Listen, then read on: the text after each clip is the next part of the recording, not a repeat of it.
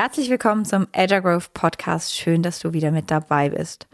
Heute geht es um ein unglaublich kontroverses Thema, nämlich was ist die Rolle des Managements in agilen Organisationen, Transformationen, Teams. Kai und ich stellen uns unbequem Wahrheiten, philosophieren über das Thema und plaudern aus dem Nähkästchen. Herzlich willkommen zum Agile Growth Podcast dem Podcast für alle Agile-Interessierten mit hilfreichen Ideen und erprobten Werkzeugen, die dich weiterbringen. Von und mit den Two Agilists.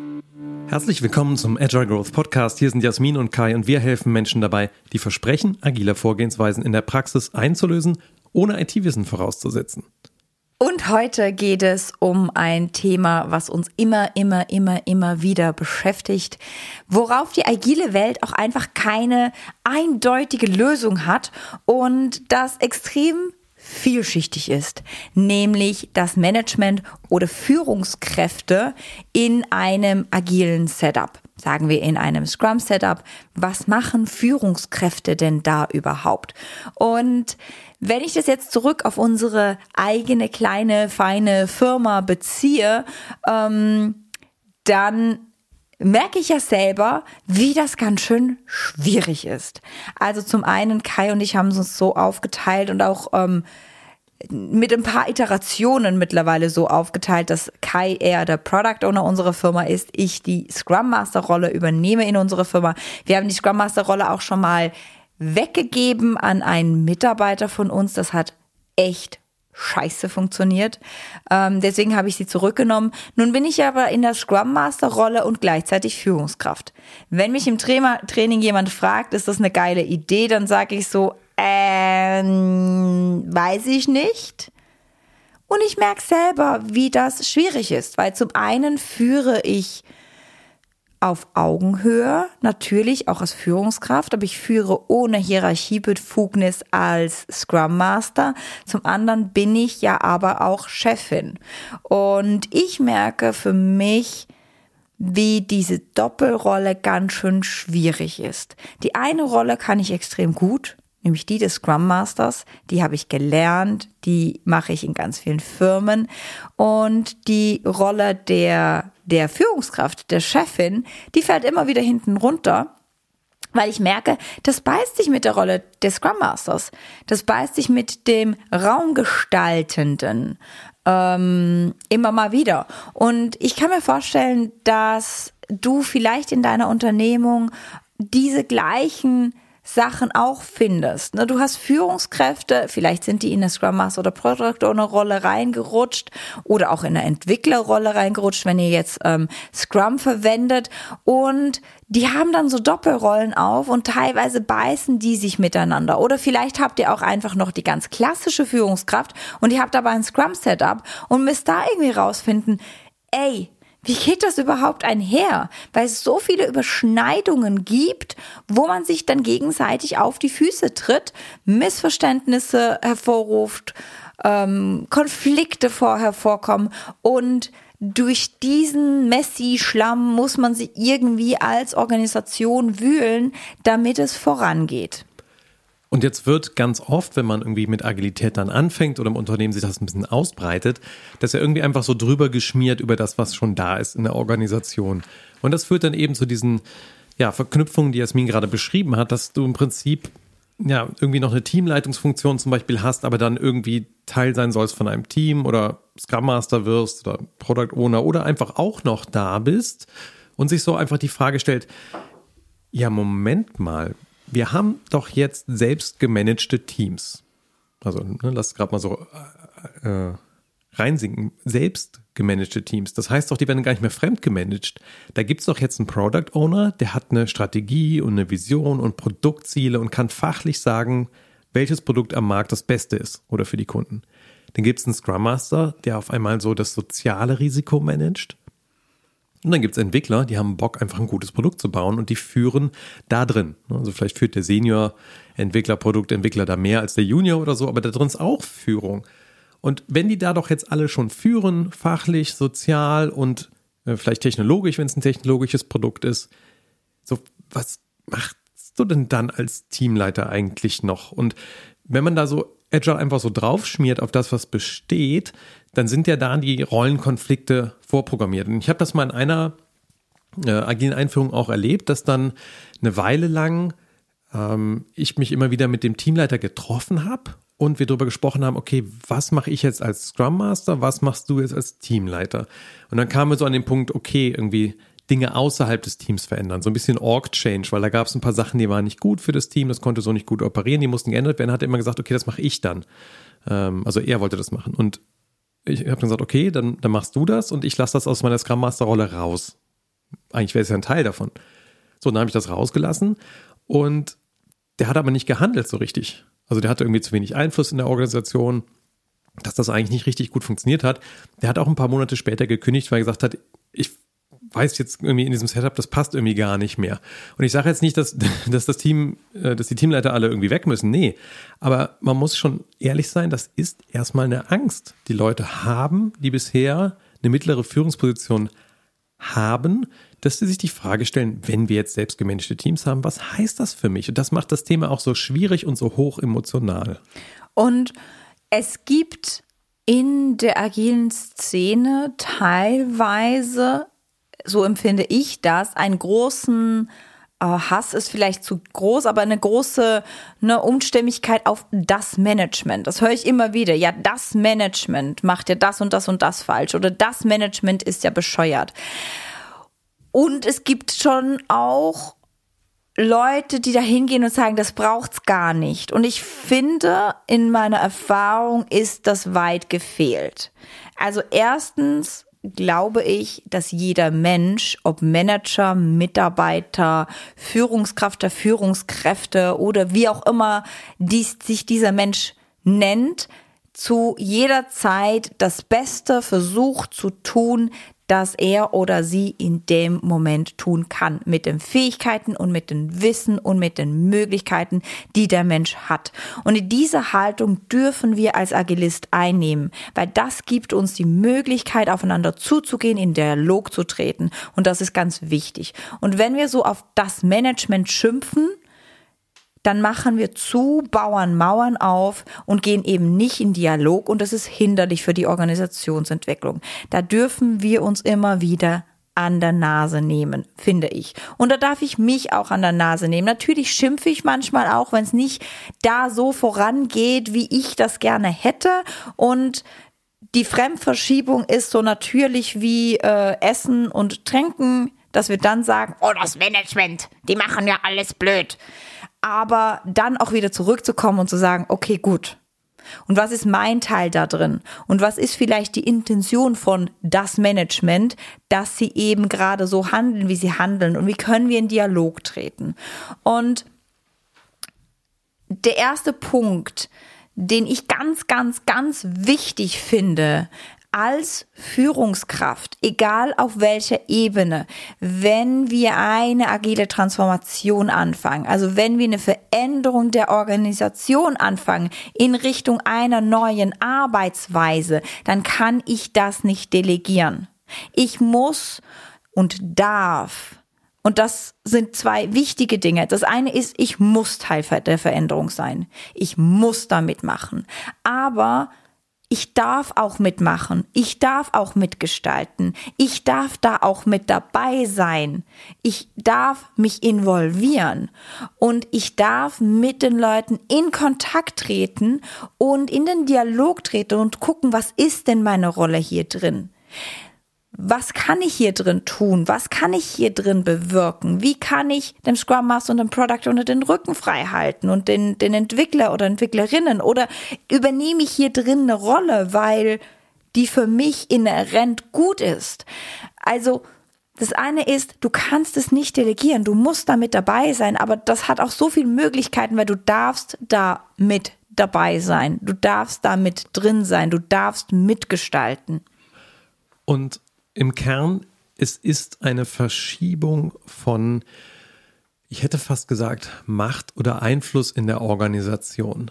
Denn ich meine, was macht denn Management in Organisationen? Im Prinzip haben wir eine unglaublich komplexe Welt da draußen und irgendjemand muss diesen Handlungsraum beschneiden. Irgendjemand muss sagen, hier gibt es eine Mission und auf die konzentrieren wir uns. Und das heißt auch, wir konzentrieren uns nicht auf alles andere.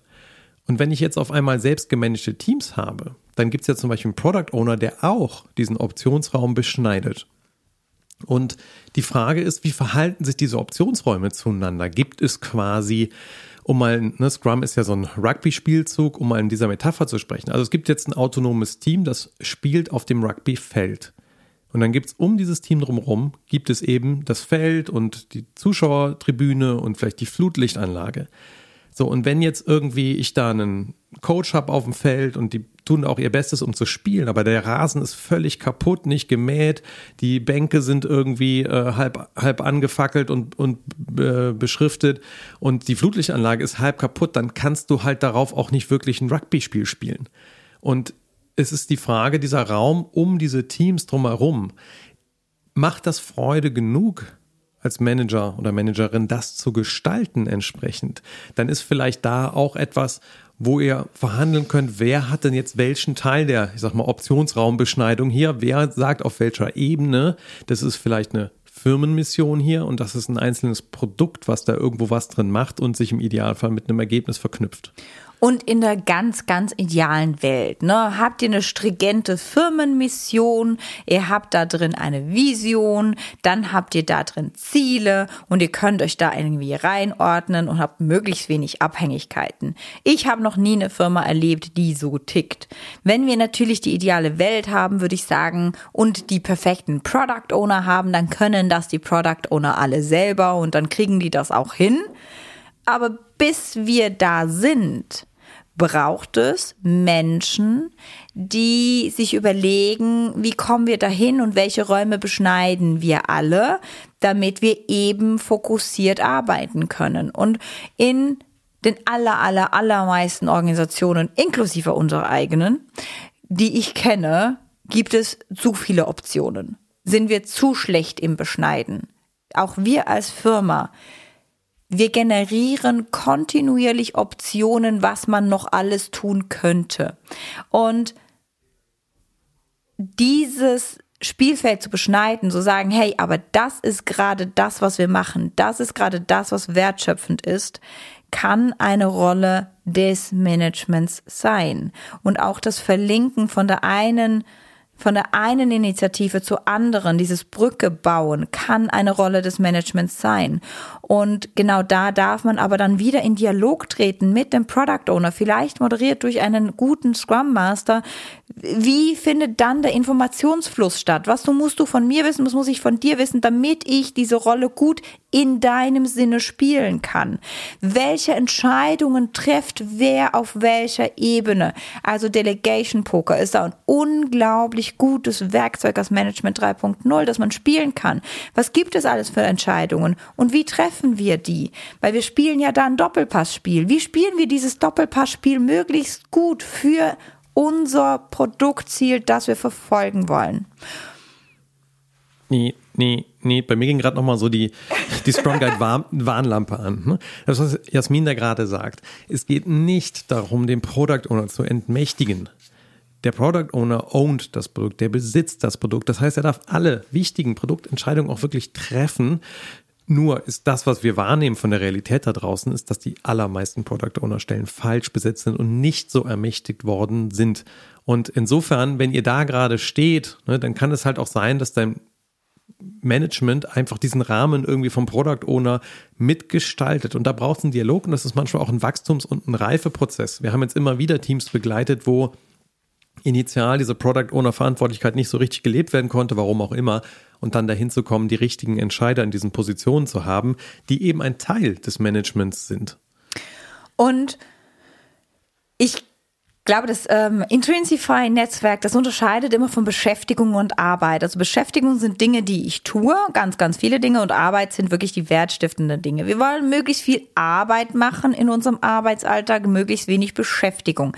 Meine Wahrnehmung ist, selbst bei mir auf dem Schreibtisch, es gibt viel Beschäftigung, die ich einfach tue, weil ich habe es immer schon getan, weil ich habe es nicht reflektiert etc. Das kann auch eine Rolle des Managements sein, der Führungskräfte sein, da die Dinge, die Beschäftigung sind, für mich aus dem Weg zu räumen, weil ich als Manager, als Managerin vielleicht politisch eine bessere Macht habe, für Dinge zu sagen, hey Leute, das ist Beschäftigung, das machen wir jetzt einfach nicht mehr.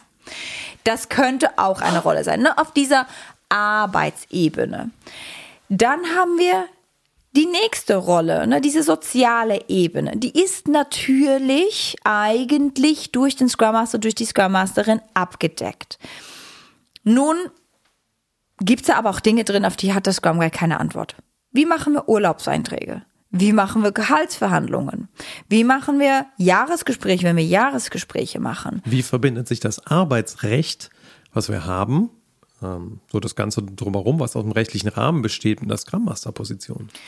Und da darf jedes Unternehmen für sich in Dialog gehen und vielleicht auch jede Abteilung oder wie auch immer ihr euch nennt, ne, jede kleine agile Bubble, die so entsteht, in Dialog gehen und wie wollen wir das handhaben?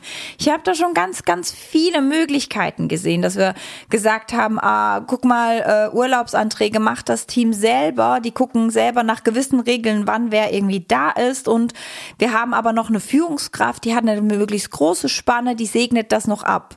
Und Jahresgespräche werden eher als äh, kollegiale Feedbackgespräche gehandhabt. Wir haben aber eine Führungskraft, die segnet das ab und Gehaltsgespräche sind dann irgendwie da drin auch drin. Also da in den Dialog zu gehen, was macht der Scrum Master und was macht die Führungskraft und auch wieder da, wie findet der Informationsaustausch statt, wie findet die Zusammenarbeit statt. Ähm, was brauchst du, Scrum Master, von mir als Führungskraft? Was brauche ich, Scrum Master, von dir als Führungskraft, damit wir möglichst gut miteinander arbeiten können? Delegation Poker könnte auch an der Stelle total hilfreich sein. Äh, hint, hint, habe ich schon ab und zu gemacht. Weil das führt zu Reibungen und dann darf ich mir als Unternehmen oder auch einfach als, als Abteilung mal überlegen, welche Führungsspanne ist denn da angebracht? Ich glaube, es war Google Google oder Zalando, Kai ist besser mit Namen. Zalando. Zalando, die haben für sich festgestellt, unter 30 Menschen funktioniert nicht. Weil wenn du weniger als 30 Menschen führst, dann hast du Zeit für Micromanagement. Und dann wirst du Micromanagement machen, weil du einfach Zeit hast. Deswegen haben die eine relativ hohe Führungsspanne. Also da darf man sich das dann überlegen. Und wenn wir auf einmal eine hohe Führungsspanne haben und vorher eine niedrigere haben, haben wir natürlich ganz viele Führungskräfte, die jetzt auf einmal was sind. Und auch das dürfen wir uns überlegen. Also wir haben ganz oft die Rollenübung gemacht in Scrum. Also es gibt äh, Entwickler, Entwicklerinnen, es gibt Scrum Master, es gibt einen Product Owner und dann mal geguckt und wo würdest du dich hinstellen? Und es gab Führungskräfte, die haben sich bei den Entwicklern hingestellt und gesagt, da habe ich eigentlich Bock drauf. Das ist das, was ich machen will. Überhaupt keine Lust auf den politischen Scheiß, den der Product Owner machen muss. Und ich habe absolut keine Lust auf das soziale Drama, das beim Scrum Master mit dabei ist. Ich will einfach geile Arbeit tun. Und die waren dann auch glücklicher. Und vielleicht haben sie nebenbei sogar das ganze Urlaubsanträge, Jahresgespräche etc. trotzdem mitgemacht weil sie das als fachliche Experten trotzdem sehr, sehr gut machen konnten. In Absprache mit dem Scrum Master und mit dem Team, also mit, mit ihren Mitarbeitern dann zu gucken, okay, kann ich das als Experte trotzdem machen? Kann ich dir als Mentor dienen? als fachlicher Mentor dienen, da auch dein Gehaltsgespräch machen, da dein Jahresgespräch machen, weil ich habe fachlich einfach eine Ahnung von dem, was du tust. Und das hat extrem gut funktioniert. Dann darf man sich auch wieder darüber unterhalten, okay, wenn ich Entwickler, Entwicklerin in diesem Team mit drin bin, mit den Leuten, die ja eigentlich meine Mitarbeiter sind, wie differenzieren wir das? Da ist so ein Hüteprinzip ganz gut, dass man wirklich sagt, hey, jetzt sage ich was als Führungskraft und jetzt sage ich was und normalerweise sage ich die Dinge als Entwickler, als Entwicklerin. Aber das können Teams differenzieren. Wiederum wir müssen eine gute dialogische Konver äh, Kultur etablieren und dann finden wir die Lösungen, die zu uns passen. Und jeder, der mir da so ein Blueprint gibt und sagt, so funktioniert es ganz gut, deswegen etablieren wir das, dann würde ich so sagen, ganz ehrlich, Blueprints funktionieren in der komplexen Welt einfach nicht. Da, wo ich nicht weiß, was ich nicht weiß. Und wenn wir mit menschlichen Systemen arbeiten, ist es hochkomplex. Da weiß ich ganz viel nicht, was ich nicht weiß. Da funktioniert kein Blueprint. Und also das bringt das Problem von agiler Führung eigentlich ganz gut auf den Punkt. Menschen, die von einer Veränderung betroffen sind, wünschen sich erstmal Sicherheit. So, jetzt kommt da irgendwie so eine Verschiebung von irgendwie Verantwortungsbereichen Unternehmen auf einen zu. Und jetzt gibt es noch nicht mal einen, der einem einen Plan gibt, dass das so, so und so die Rolle des agilen Managers aussieht. Und das ist natürlich erstmal irgendwie so, puh, ja, okay. Also das heißt, ich muss mit dem System tanzen, um irgendwie rauszufinden, ähm, was, was ist denn das, wie es in Zukunft bei uns sein wird? Und dass das erstmal einen nicht unglaublich freut, wenn man keinen Plan in die Hand gedrückt hat, kann ich auch irgendwie emotional total nachvollziehen, ähm, weil es ja schon auch darum geht, dann auch etwas loszulassen an Führung. Und das kenne ich selber, wenn ich Sachen delegiere an meine Angestellten, dann ähm, und dann passieren Fehler ist immer die Frage, wie schnell Oder dann kommt ein Nein. kommt ein Nein. Dann ist immer die Frage, wie schnell reiße ich die Kontrolle wieder zurück an mich, weil ich einfach sehe, ah, okay, das, das ist nicht so, wie ich das brauche oder ne, das ist irgendwie falsch oder und dann mache ich es dann doch wieder selbst. Ne? Oder wie lange ähm, investiere ich auch innerlich da rein, in meine Geduld und in meine unterstützende Wirkung, Stichwort transformationale Führung, dass meine Mitarbeiter das einfach besser können und besser unterstützen können und das fehlerfreier durchführen können. Und ich glaube, da ist der Reflex bei den allermeisten Managern einfach, also ich kenne viele, die sind genauso ungeduldig wie ich, glaube ich, ähm, das zu schnell einfach zurückzureißen äh, und dann das selbstgemanagte Team doch irgendwie einzuschreiten. Und ich finde, als Management hat man auch die Funktion, dass man Risiko ähm, vermeiden muss als Unternehmen. Also wenn das Risiko zu groß wird, irgendwo hat der ja ein Inhaber, ähm, hat der ja das Mandat gegeben, auch einen Teil des Risikos zu verwalten in der Organisation. Und irgendwann muss ich vielleicht auch einschreiten, wenn was gigantisch in die falsche Richtung läuft. Und dann ist aber die Frage, wie schreite ich da ein und mit wem? Also rule ich einfach über Power und ähm, mache dann klare Ansagen, mache so und so und so ist das dann und beschneide einfach das, was ist und zerstöre damit vielleicht auch die Rollen- und Verantwortungsstruktur. Oder gibt es andere Wege, das zu tun?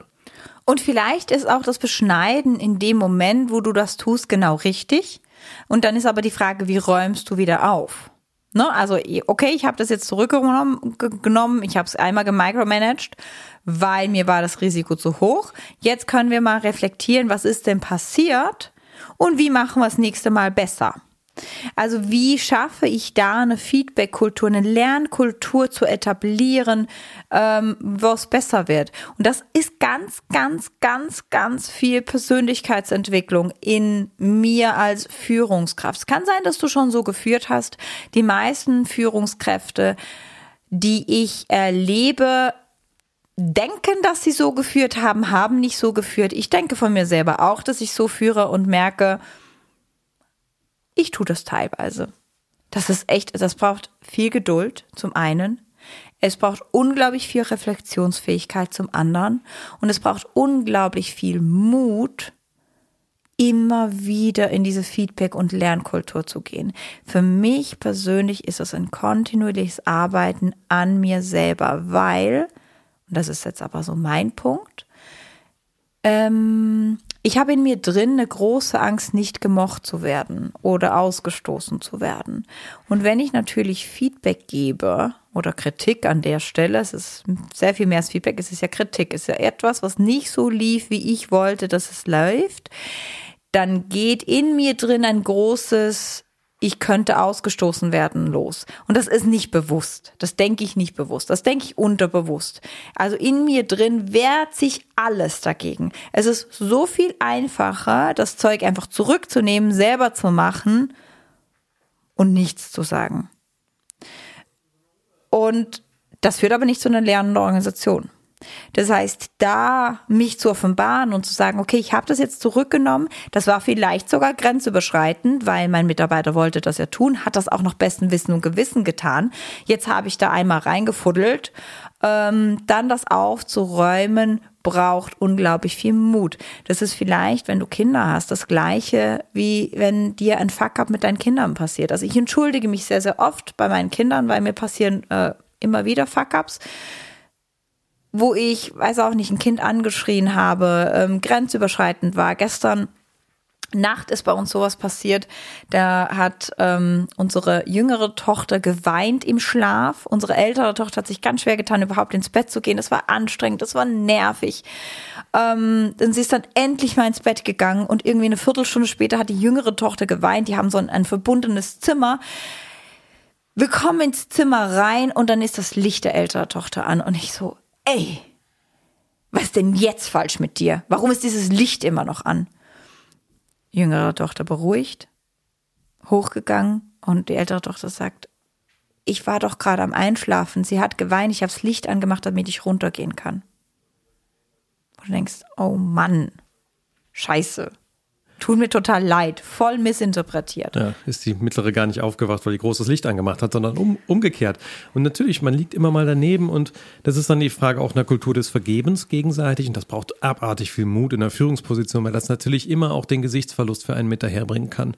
Also wie weit kann man selber auch ähm, vulnerable, äh, was sagt man auf Deutsch? Ähm, vulnerabel? Vulnerabel. Verletz, verletzlich. Wie, wie, weit, wie weit bist du bereit, als Führungskraft dich verletzlich zu zeigen?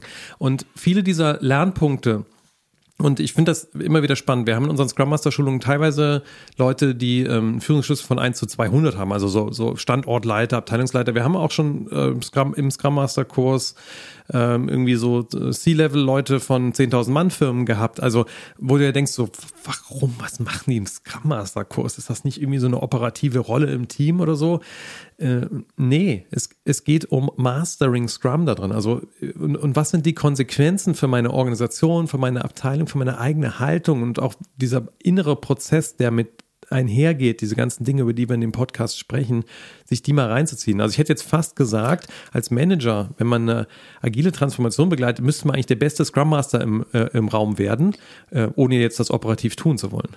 Und vielleicht diese Rolle aber auch mal gemacht zu haben, könnte es sein. Also eine befreundete Trainerin ähm, von uns hat mal gesagt, jeder Manager müsste eigentlich mal drei Jahre Scrum Master gewesen sein, um zu verstehen, was das bedeutet. Und das ist das Schöne, wenn, wenn auch ähm, höhere Führungsebenen in so einem Scrum Master Training sind, die gehen raus mit ganz vielen Ideen und gehen auch meistens raus mit, okay, da könnte die Organisation stehen, aber dafür sind irgendwie diese zehn Schritte noch vor uns und die dürfen und müssen gegangen werden. Und ähm, das bringt uns so zum, zum Schluss des, des Podcasts, was das, glaube ich, zusammenfasst, ist so, wenn du Manager, Führungskraft, Managerin bist, ähm, es gibt das Können, das Wollen und das Tun. Und glaube ich, ganz viel geht mit Dialog einher. Aber das Können hat ganz viel mit Wissen zu tun. Also du kannst die agile Transformation nicht delegieren. Ähm, ich glaube, wir dürfen als Führungskräfte ganz viel lernen, was bedeutet das für das Individuum, was bedeutet das für das Team, was bedeutet das für das System, wohin könnte dann die Firma gehen, wenn wir das wirklich anwenden, was für Konsequenzen sind das. Also dieses Wissen aufbauen ist zum einen total wichtig dann darüber zu reden, was bedeutet es denn für uns überhaupt? Also wir haben in den Trainings immer wieder Diskussionen, was bedeutet Agile für uns, was bedeutet Agile für uns als Führungskräfte, ein gemeinsames Bild zu erarbeiten, was bedeutet es für uns und wo wollen wir hin mit der Organisation. Das ist ein komplexes Problem, es ist Organisationsentwicklung, es ist hochkomplex, zu gucken, welche Strukturen bauen wir drum herum, damit wir diese Organisation effizient transformieren können, damit wir dahin kommen, wo wir hinkommen wollen. Was heißt es für uns in der Führungskräfterolle? Wie unterstützen wir dann die Teams? Wie unterstützen wir die anderen Rollen? Also da eine dialogische Kultur zu etablieren. Ähm, und was wollen wir wirklich? Und was bedeutet das? Und was darf ich dann in mir drin erarbeiten? Also Sprichwort zum Beispiel Verletzlichkeit, damit dieses Vorhaben überhaupt gelingen kann und dann ins Tun zu kommen und ins Experimentieren zu kommen und in die Fuck-ups zu kommen, die wir wieder aufräumen, damit wir gemeinsam besser werden. Ja, um mal noch einen Satz von den Gestaltpsychologen zu äh, verwenden was ist, darf sein und was sein darf, darf sich verändern. Ich glaube, es war Werner Bock, wenn ich es richtig im Kopf habe.